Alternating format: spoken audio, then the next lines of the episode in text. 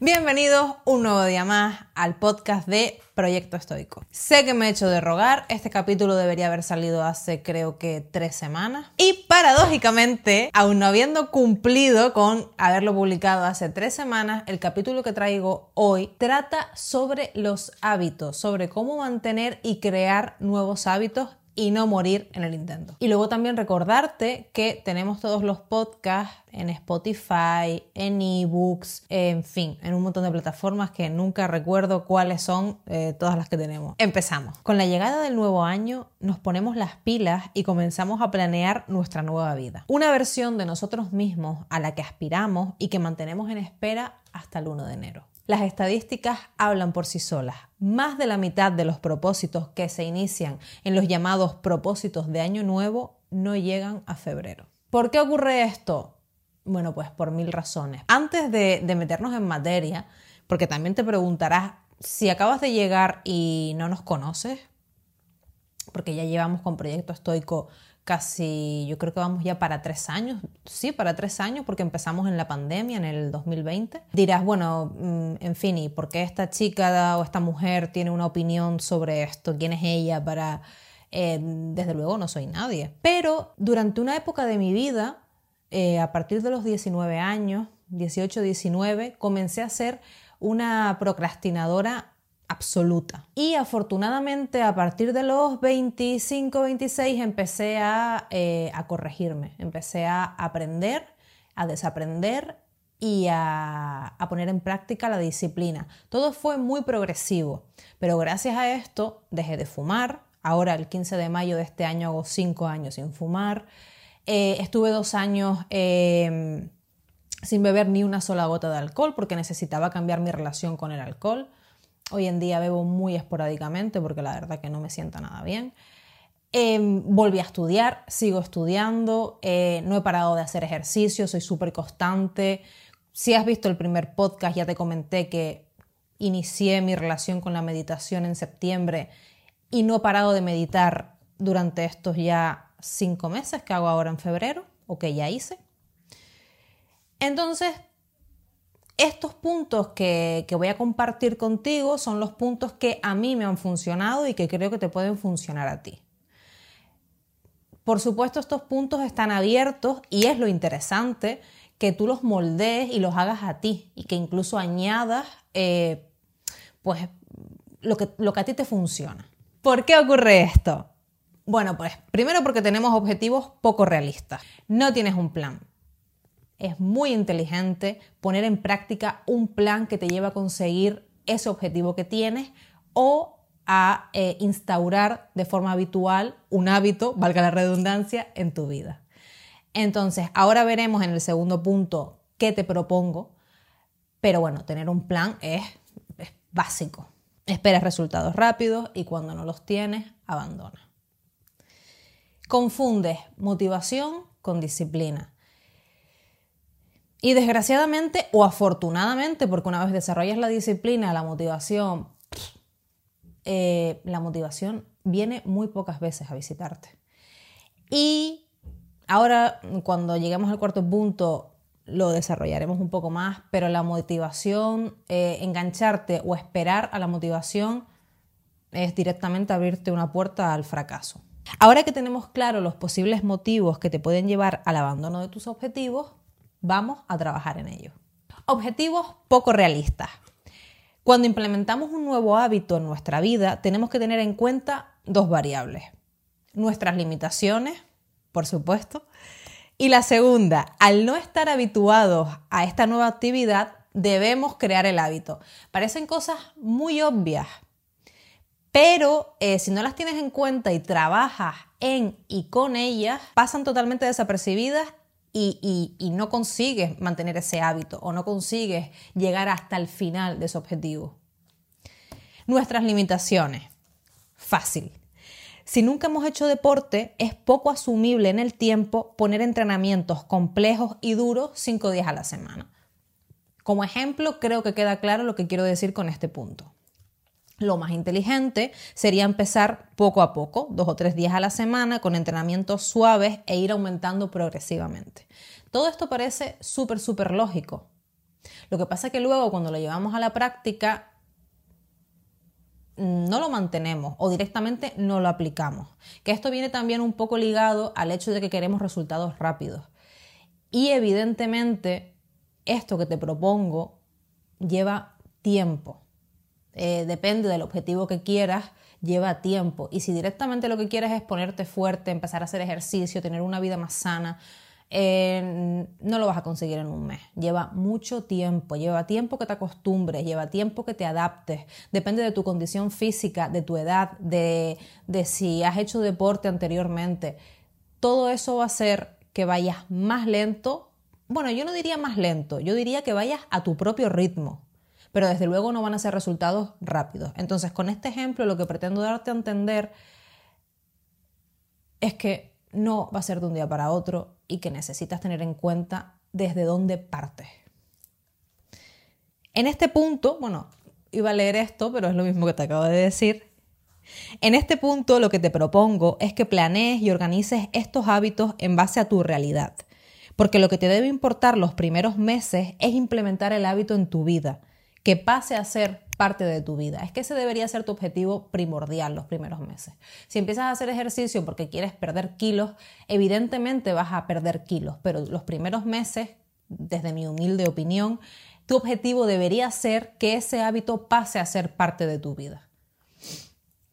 Organízate teniendo en cuenta tu disponibilidad, tu estado físico, distancia, tiempo. No hagas, eh, no organices tu tus nuevos hábitos o no organices eh, la, actividad que requiera eh, tu objetivo. Por ejemplo, si tu objetivo es presentarte un examen y te vas a organizar el tiempo eh, de cara al examen, el tiempo de estudio, organízatelo de forma realista.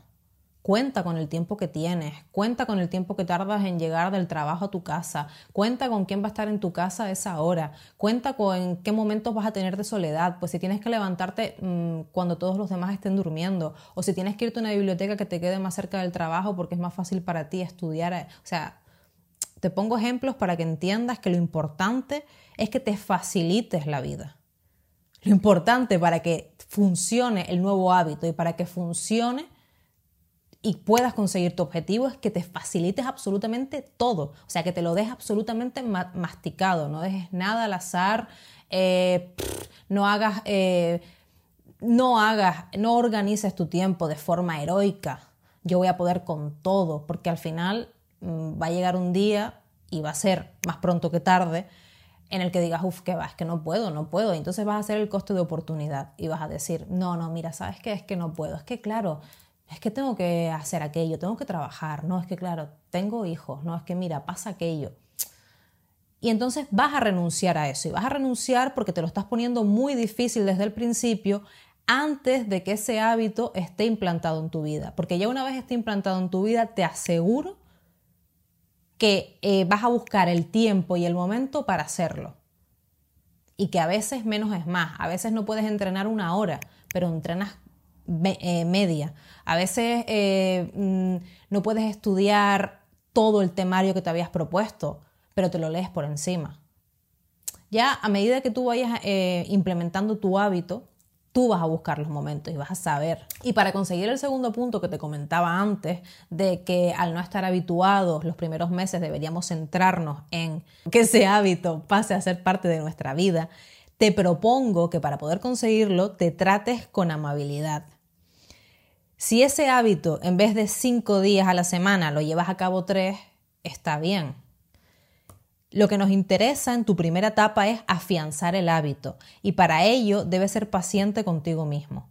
Entender que estás empezando y darte tiempo. Tiempo más para mejorar, tiempo para ir progresando, tiempo para enamorarte del proceso, porque eh, de todos los días que vayas a entrenar, no todos los días vas a querer, no todos los días vas a estar de buen humor. Cuando pasa la primera etapa en la que estás eufórico porque estás haciendo algo nuevo, vas a ir al gimnasio, vas a entrenar en tu casa y a lo mejor estás enfadado porque estás pensando en no sé qué o a lo mejor eh, te duele un poco la cabeza o en fin, o a lo mejor ni siquiera has hecho un entrenamiento. A mí me pasa con la meditación que no todos los días llego al punto que ya he llegado Es decir, yo ya he llegado a un punto en el que consigo llegar a un estado de conciencia eh, más elevado que al principio, mm, siempre principiante, pero no todos los días consigo llegar. A veces simplemente estoy absolutamente consciente durante esos 10 minutos o media hora, según el día que el tiempo que le pueda dedicar. Pero lo hago igual. Porque es que es lógico, no siempre vas a poder estar al 100%. Entonces, sé amable contigo.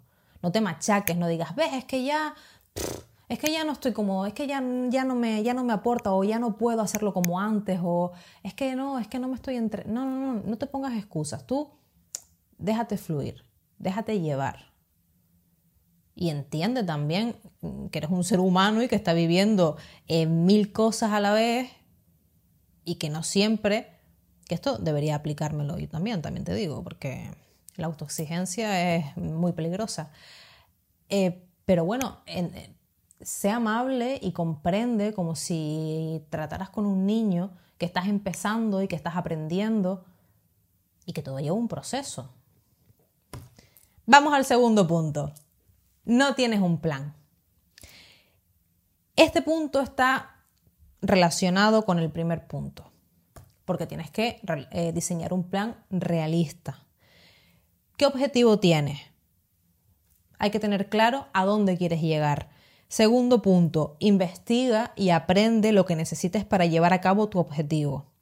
La mayoría de las cosas las vas a aprender a medida que ya, a medida que, vas haciendo o que vas eh, realizando este hábito o que, o que vas realizando todas las actividades que te van a llevar a tu objetivo.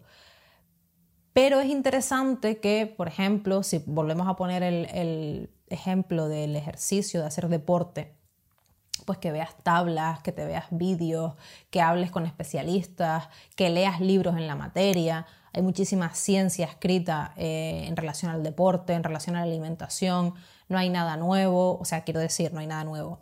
Quiero, lo que quiero decir es que precisamente hay mucha, eh, hay mucha materia al respecto, entonces no es algo eh, súper difícil de encontrar, simplemente te metes en Google o directamente en YouTube o hay mil especialistas eh, a través de redes sociales que ofrecen sus servicios, en fin, puedes hacerlo.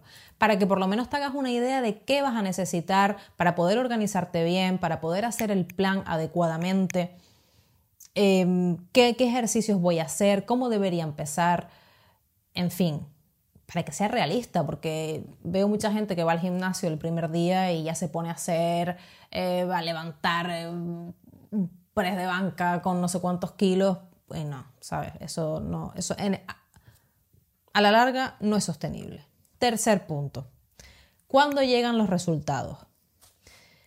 Si has llevado a cabo el punto anterior, dentro de tu plan deberías tener una estimación del tiempo que te llevará a conseguir tu objetivo.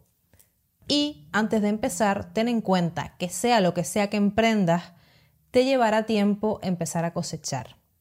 En este punto deberás poner en práctica la constancia y la paciencia. Convierte este punto en un mantra, interiorízalo, asúmelo. Así no comenzarás a desesperarte cuando los resultados no lleguen cuando esperas y podrás mantenerlo en el tiempo. ¿Qué te puedo decir? Si vas a empezar a hacer ejercicio para perder peso, no confíes en las pérdidas de peso milagrosas porque eso no existe y si existe, dudo que sea bueno.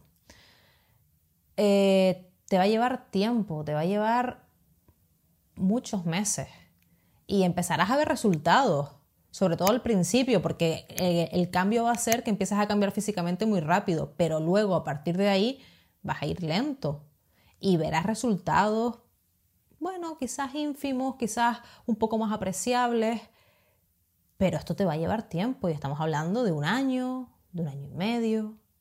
En, en todo ese tiempo, por supuesto que vas a ver progreso y por supuesto que vas a ver cambios, pero porque has llevado, porque has estado todo ese tiempo siendo constante, trabajando con disciplina, con esfuerzo, a veces con muchísima potencia y trabajando en ello a tope y a veces, pues bueno, hoy vengo a entrenar, pero de verdad que podría estar entrenando o podría estar eh, dejándome llevar.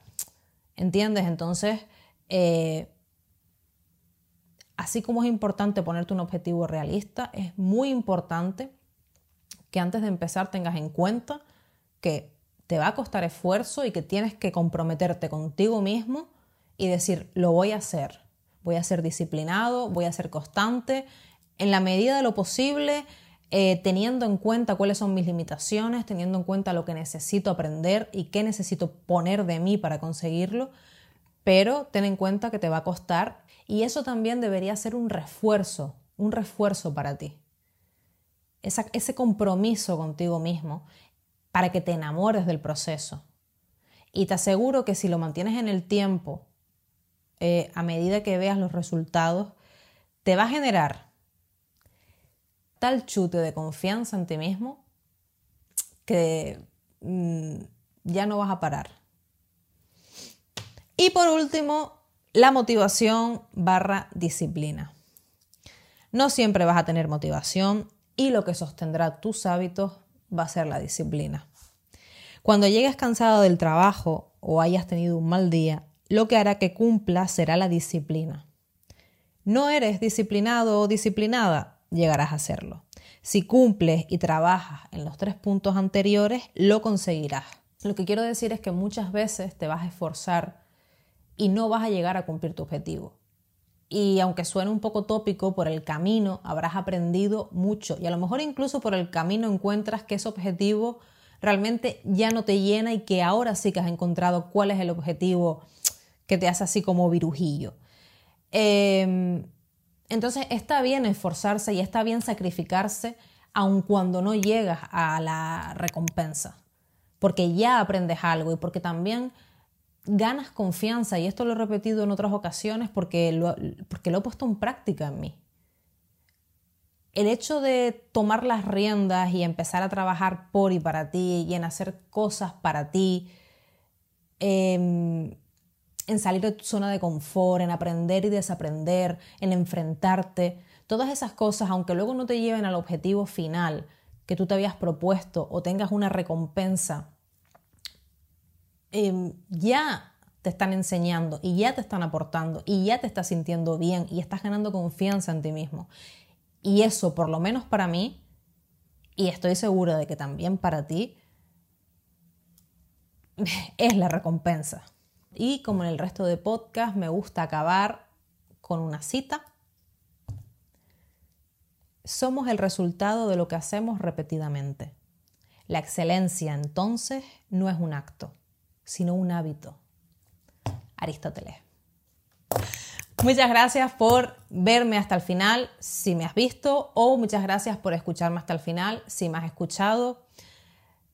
Ya sabes que tenemos la otra parte del canal donde hablamos sobre contenido de Irlanda, porque estamos viviendo en Irlanda desde hace seis meses. Así que si te estás pensando en venir a vivir aquí, a Irlanda, o ya estás viviendo aquí, Puedes ver nuestros vídeos donde hacemos contenido creemos que de valor para ayudarte. Y también tenemos un grupo de Telegram para todas esas personas que ya están viviendo aquí en Irlanda o que piensan venir eh, aquí Irlanda, donde estamos creando tribu, donde resolvemos dudas, donde simplemente hablamos, hacemos quedadas, en fin, te dejo el enlace aquí en la descripción por si te quieres unir. Síguenos en Instagram si quieres, nos harías un gran favor. También nos puedes seguir en TikTok, que subimos también contenido muy guay. Y bueno, por supuesto, si te suscribes a YouTube, nos haces un favor increíble porque nos encanta hacer esto, es un hobby, no tenemos remuneración económica, de momento. Y, como nos encanta, pues si te suscribes nos ayudas y nos motivas a hacer más y a mejorar, por supuesto, porque siempre la ventana de mejora es infinita. Y nada, gracias. Bye.